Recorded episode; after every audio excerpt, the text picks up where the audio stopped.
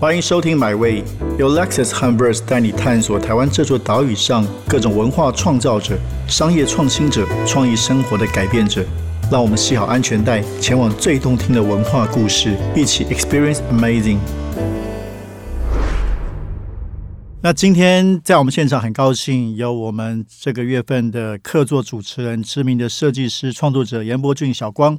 然后我们这个月邀请了四个不同的来宾，要从不同的角度来切入关于日常美学以及对于消费的思考。那今天很高兴邀请到也是台湾非常知名的艺术家、策展人，现任的台北市立美术馆馆长王俊杰馆长来到我们现场，从创作者的身份，也从北美馆的馆长来跟我们分享他的看法。先欢迎两位，大家好，我是这次的客座主持人严伯俊小光。好，大家好，我是呃北美馆馆长呃王俊杰。对，那这个我们客座主持人其实都。负担重要的责任哦，包括这个小光当时跟我们一起思考议题，来挑选主持人。所以，来小光，你对于王馆长有什么？我们可以活泼有什么好奇的地方？今天从哪里开始谈？好，其实这是我们这个系列四集中的第一集嘛。那我想要从观点出发来讨论，现在我们大家都在讨论的永续生活。那呃，馆长这边其实。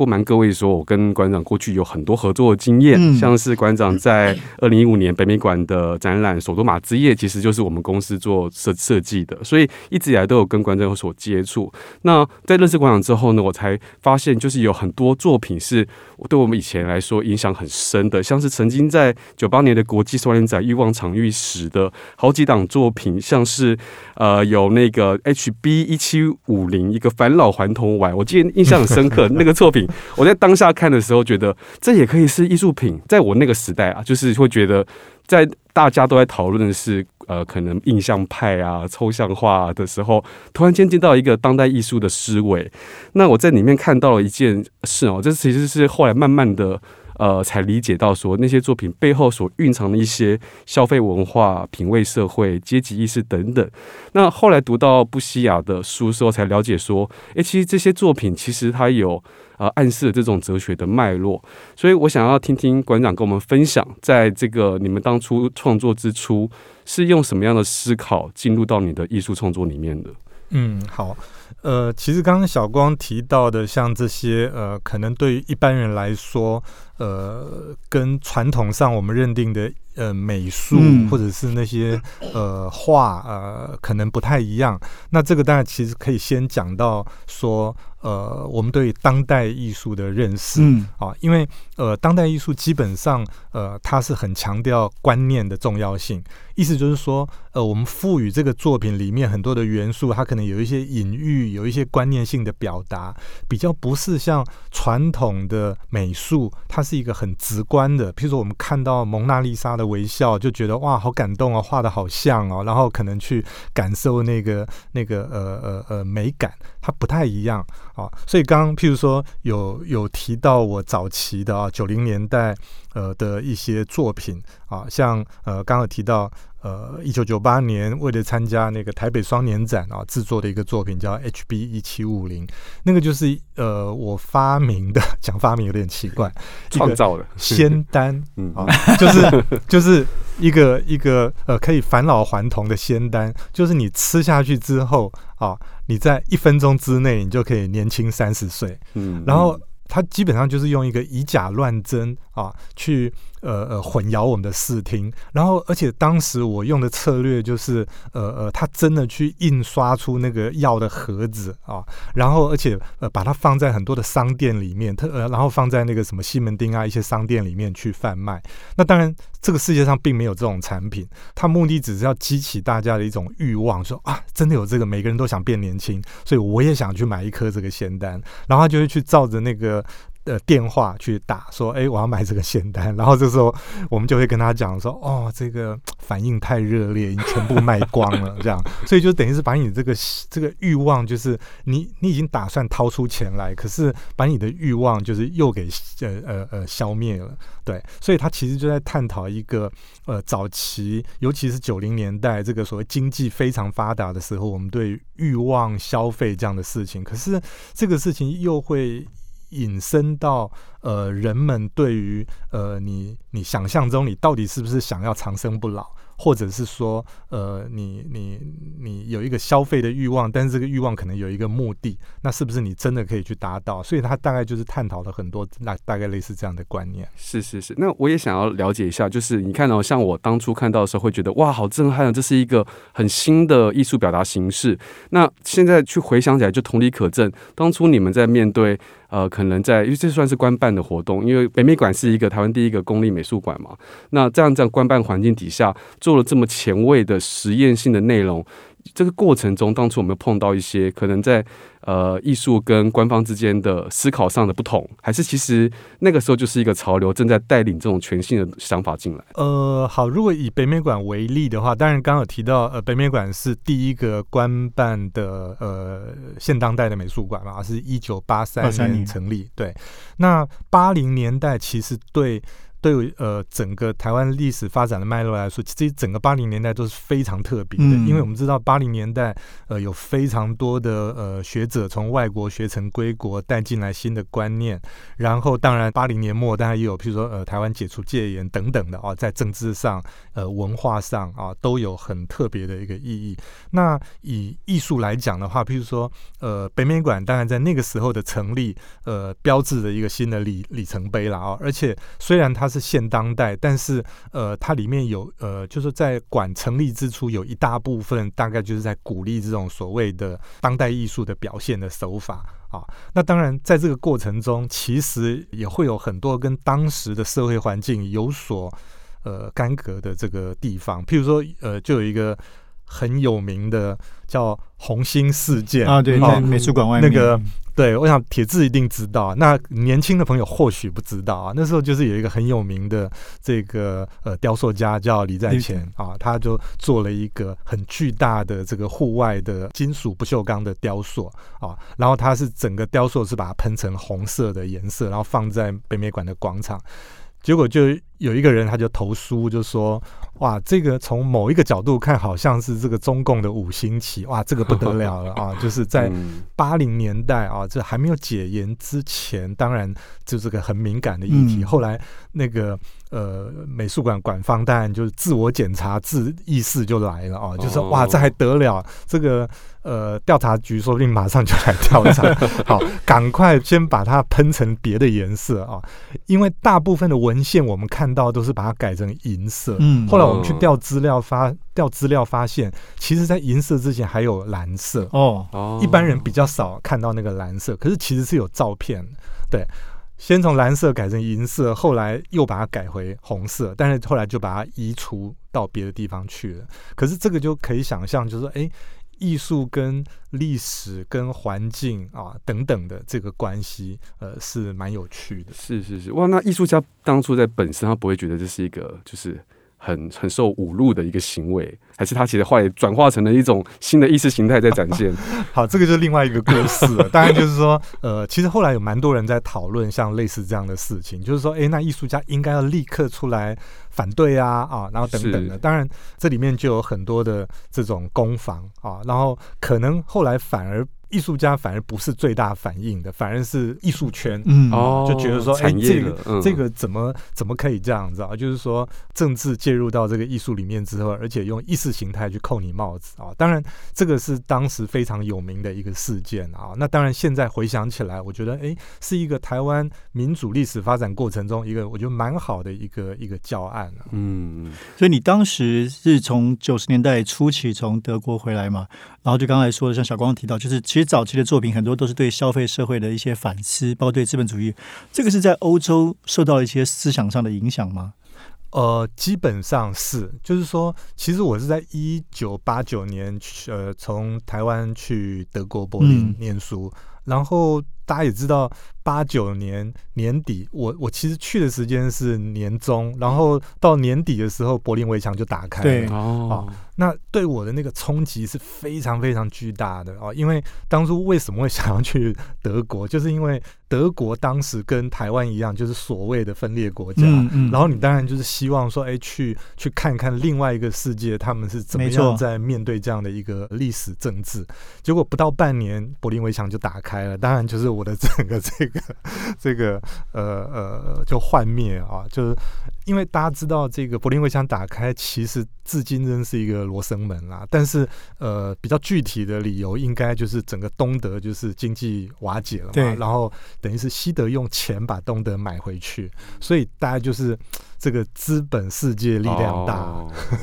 所以是对你来说开始思考这个事情，对我就开始资本的力量开始思考这个事情，然后当然冲击也非常的巨大，所以就在想说，哎，如有没有可能用呃艺术观念、艺术、当代艺术的方式去表现我面对的这样的一个情境？对，那所以当然大家知道九零年代是一个全球化的一个一个高峰，所以到处都是这个这个好像是前眼角目这样，所以呃当然有了钱之后。呃，开始就会产生各种各样呃其他的问题啊，包括在政治上面，嗯，所以呃，大概就激发了我一些呃新的创作的想法。是，那呃，我也想听老师聊聊，叫叫我习惯叫老师，因为以前都叫老师，对对对，馆长聊聊，就是呃，就你把这这个西方的，就是德国的，就是这种哲学思考，呃，带入你的艺术作品，也带回了台湾，然后创造，其实我觉得是很有议题性的这一系列的发生，也脑动了确实很多文化现象。那从九零年代到现在这个这段时间内，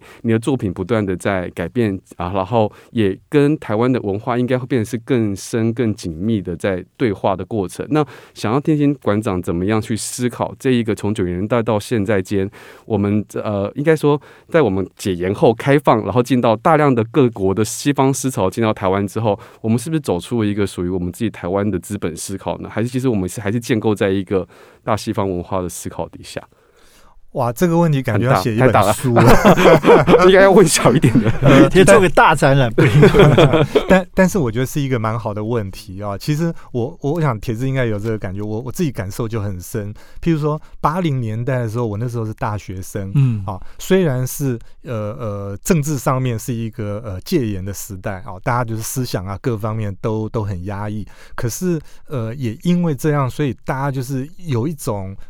内心有一股热情，想要就是爆发爆发出来。所以当那些呃所有的，包括什么我们现在看到的呃当时的台湾新电影啊啊等等的这些呃台湾小剧场的运动啊，这些有趣的东西在发生的时候，都都激发我们那个时候呃想要去改变点什么，或者是说呃呃透过我们的学习去贡献点什么。可是到了九零年代，呃。包括解除戒严，包括这个解除报禁啊，等等等的，哎，感觉应该整个环境要更丰富、更多元。可是其实没有，对我来说，就是说，它它整个就是因为消费化以后，所以大家反而对于那种比较严肃的、比较纯粹的事情，好像变得没有那么在意，嗯，反而就是更加速的消费化。没有错，这个我自己感受是还蛮深刻的。对，那所以刚刚提到的，就是说，哎，那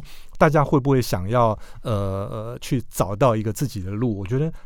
尤其是。创作者当然绝对想要找出不管是自己的风格，或者是找出属于呃我们自己的一些创作的呃方向啊。但是我觉得台湾一直处在一个就是呃多元文化混杂，或者是之前的被殖民啊，或者是呃历史上面的这种禁锢，所以呃一直到现在好像。大家还在找那个东西到底是什么，就属于我们的东西到底是什么？我觉得小刚问的问题是是是大问题，是重要的问题。的确是因为八零年代的这个台湾社会的改变，就让过去旧的很多的典范、规范、道德。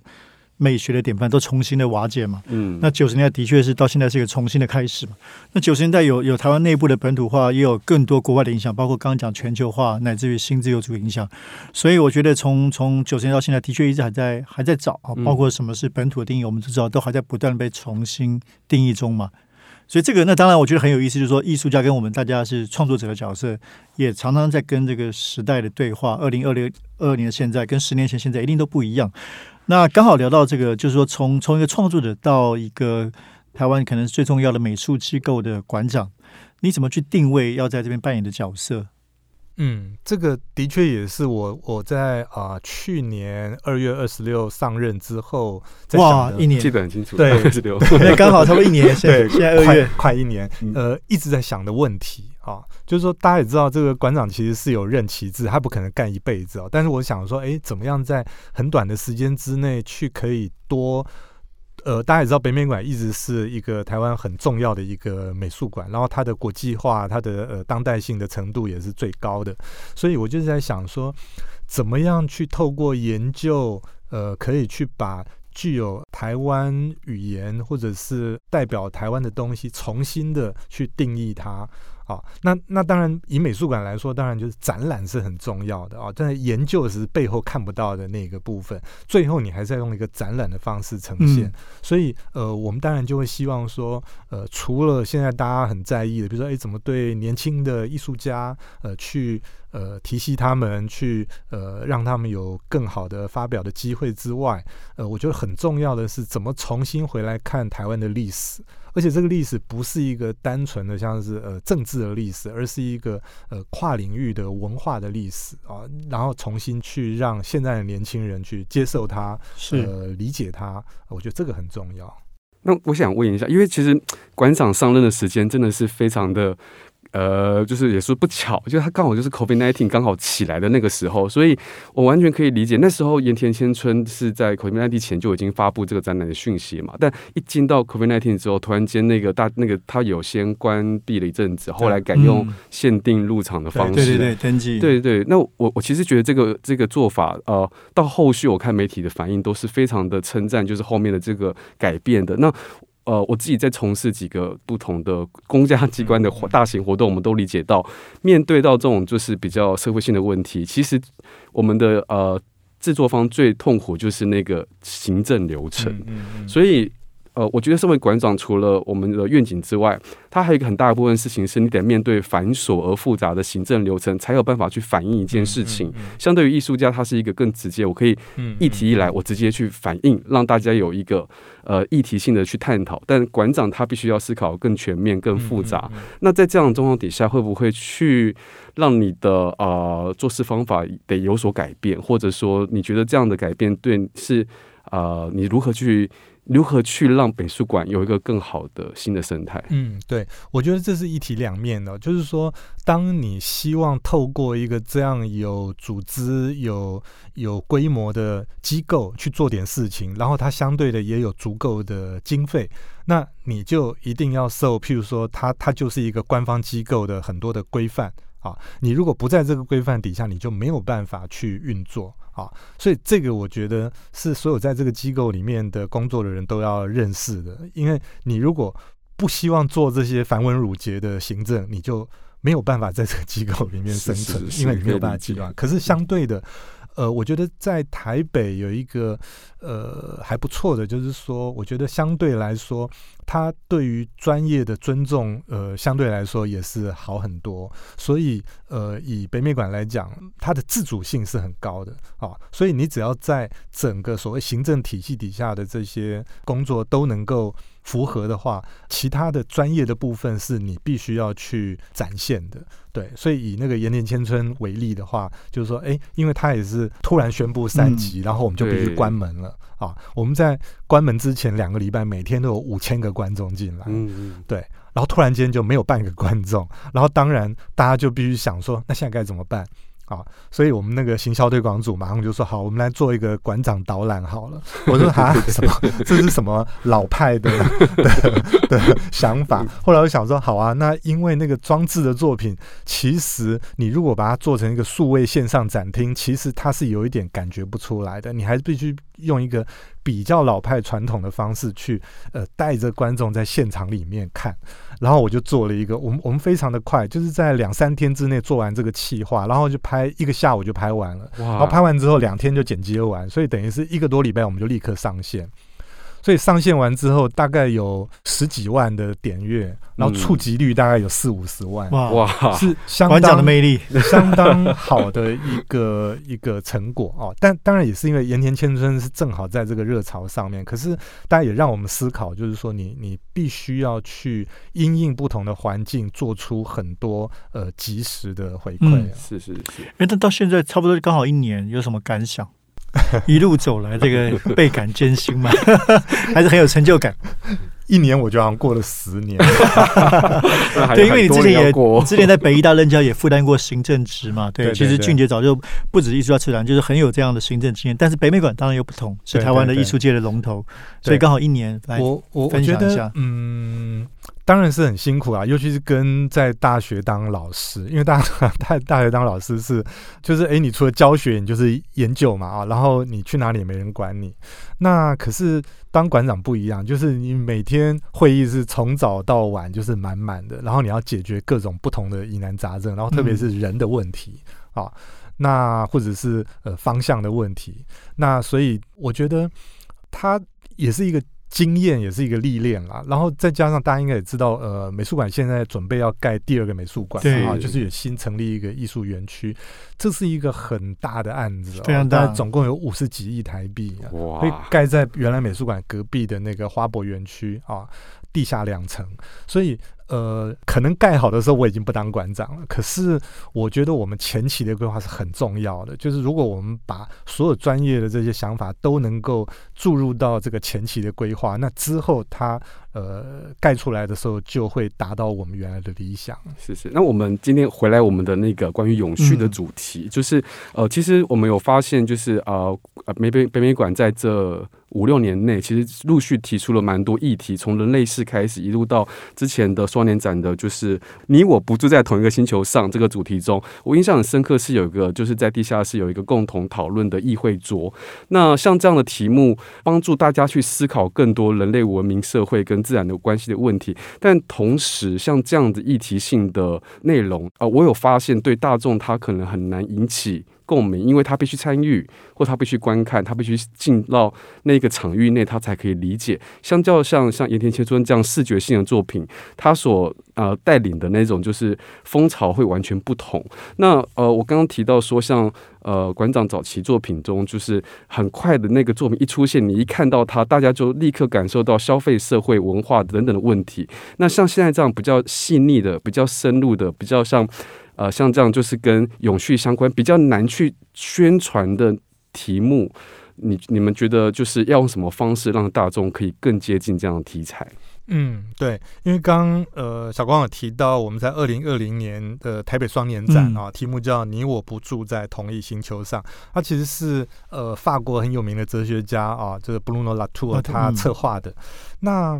呃，其实大家会越来越发现，当代的展览已经跟以前不一样了啊，它可能不那么强调所谓的视觉性啊，就是说你一定要有一个。量体的艺术品，然后要有视觉性，然后反而是有很多呃活动、很多概念式的、嗯很多参与式的。那这个目的就是说，要让观众他进入到这个议题之后，他也要亲身参与、亲身去思考，而不是说哦，我就是站远远的去看一个东西，然后看完你就回家，然后跟你也没什么关系。啊。大概一个当代艺术，呃，慢慢是朝向这样的一个发展的方向。所以，呃，刚提到这个台北双年展，我举一个例子啊，就是刚才那个小光讲的那个，在地下室里有一个，好像大家都在那边讨论，那个叫协商剧场。是是是啊，就是有非常非常的多的计划，非常非常多的讨论，然后大家都可以来这边一起讨论。然后有一个法国艺术家叫 Stefan 啊，他做了一个很有很有趣的作品，叫《赎回大地的艺术》。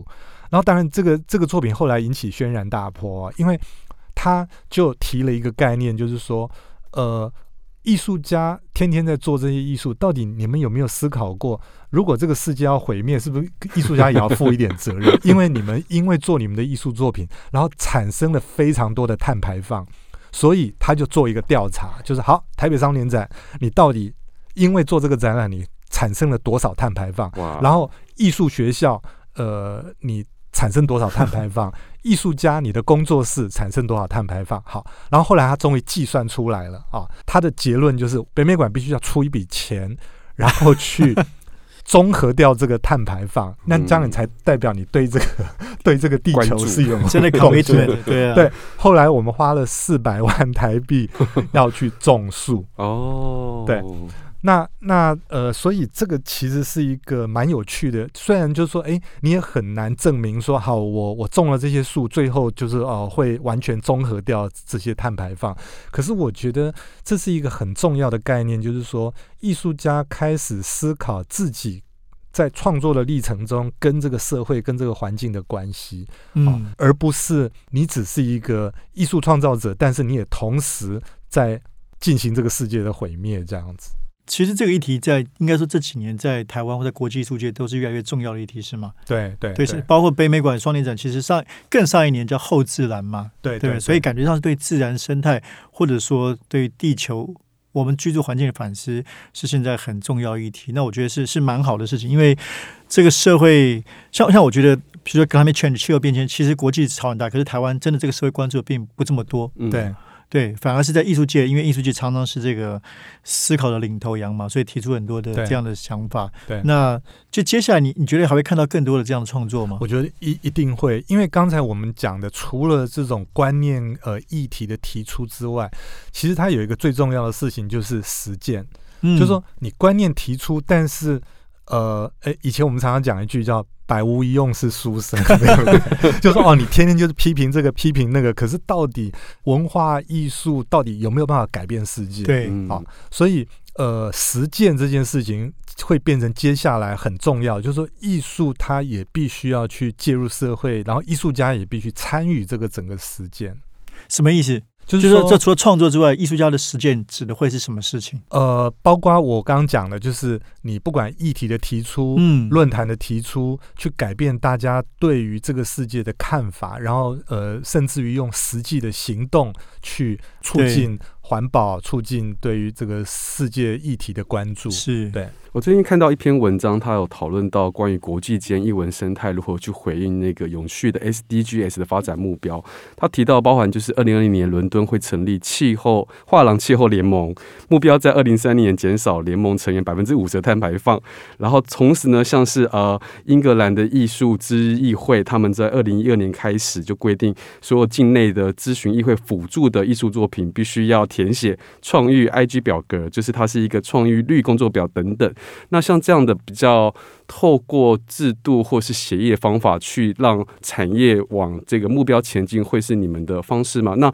同时，我想要问的是，在这样的大规范底下，它会不会抵触艺术的自我发生的这个呃原来的原初的特质？嗯，对，刚才提到的，其实的确是现在欧盟他们已经立法。就是说，所有这些艺术参与者，你都要有这样的一个社会责任。然后，尤其是你如果拿到了公家资源的补助，呃，这个是必要条件。就是你要去思考你的艺术创作过程，你会不会有产生碳排放？你到底呃有没有一些回馈的措施啊？那在台湾，我觉得要立法当然是很困难的。不过，我觉得很重要的是，就是透过知识分子，透过艺术界，可以呃去把这样的概念呃提出来，然后让大家去思考啊。所以呃，我刚刚有提到那个法国的呃环境工程师做的那个除黑大地的艺术，最后就有签署一份这个宣言啊。然后当初一开始是计划说，那宣言应该要送去文化部，然后让文化部呃去思考，呃我们在推展文化艺术的过程中，怎么样对于所谓地球永续生存这件事情也做出一些呃回应啊，但是呃希望能够朝向积极的方向去走啊。其实呃最后一组问题，我在想说，谈永续其实涉及到我们对于消费的思考，那谈消费其实涉及到。就是说，这个东西到底是商业还是属于公共？那回到你的角色，就美术馆，其实美术馆非常重要，一个是让这个公共性的议题嘛，让艺术被更多人接触，也让艺术不只是少数的消费品，而是可以被大众，包括学习啊，或认识这个世界。你会怎么样去理解美术馆的公共性？嗯，好，我我想。呃，如果从西方的观点，你看他们的博物馆、美术馆，基本上就是知识或者是美学教育的一个基础的场域。对，好，那可是，在台湾，当然它比较慢一点。啊，就是说大家把艺术还是看成是一个奢侈品，嗯啊，觉得说，哎，好像是不是你闲来无事才会接触艺术，或者家里很有钱才会接触艺术？就好像以前我们常常看到有学音乐的人就说啊，这个人家里很有钱，所以要学音乐。嗯，可是，在西方世界，它不是这样，就是这些是他呃呃养成他个人呃文化素养潜移默化的一个很基础的东西。所以，我觉得慢慢的，我们呃应该去把这些所谓专业的场馆也融入到呃这个教育里面，然后而且是从呃小就开始去训练他，让他可以把不管是美育或者是这些所谓公共性的文化知识变成他身体的一部分，那他自然就可以让这个所谓文化变成一个新的呃呃力量的产生。啊，所以我们之前讲的这种所谓软实力，其实就是在讲这个。但是这个需要一点时间啊。不管我们对于美的判断，对于这些美感的呃养成啊，其实全部都是。啊，我我觉得今天在听到非常多有趣的内容。对啊，启蒙教育真的很不容易，就不是那么单纯的。对对对，因为我们自己在呃从事一些像教育相关的呃设计内容的时候，发现普遍来说，我们的教育环境中对于这样的议题是比较。不会那么去探讨的，所以如果可以让美术进到更多的环境内，然后是启蒙他们思考，而不是启蒙他们的美学，我觉得光是这个观点改变，对我们未来就会有很棒的帮助。对啊，对啊，所以北美馆其实也有一个呃儿童艺术中心，是其实他就在做有点类似刚刚讲的这样的工作。其实这几乎也就是我们这一这个月主题的一个很重要的一个核心嘛，就是说我们当时找小光是因为小光是非常知名的设计师，想要谈美学，但是就像你刚刚所说的，谈美学之前，可能更重要是谈思想跟观念的改变哦。这个也许是今天或者我们这一个月希望带给听众朋友最大的一些刺激跟思考。那今天再一次谢谢我们北美馆馆长王俊杰老师来到现场，以及我们客座主持人小光严伯俊，谢谢两位，谢谢，谢谢。这趟旅程已经到站了，感谢你的收听，也让我们一起期待下趟旅程的风景。别忘记订阅买位。本节目由 Lexus 和 Verse 文化媒体联名出品。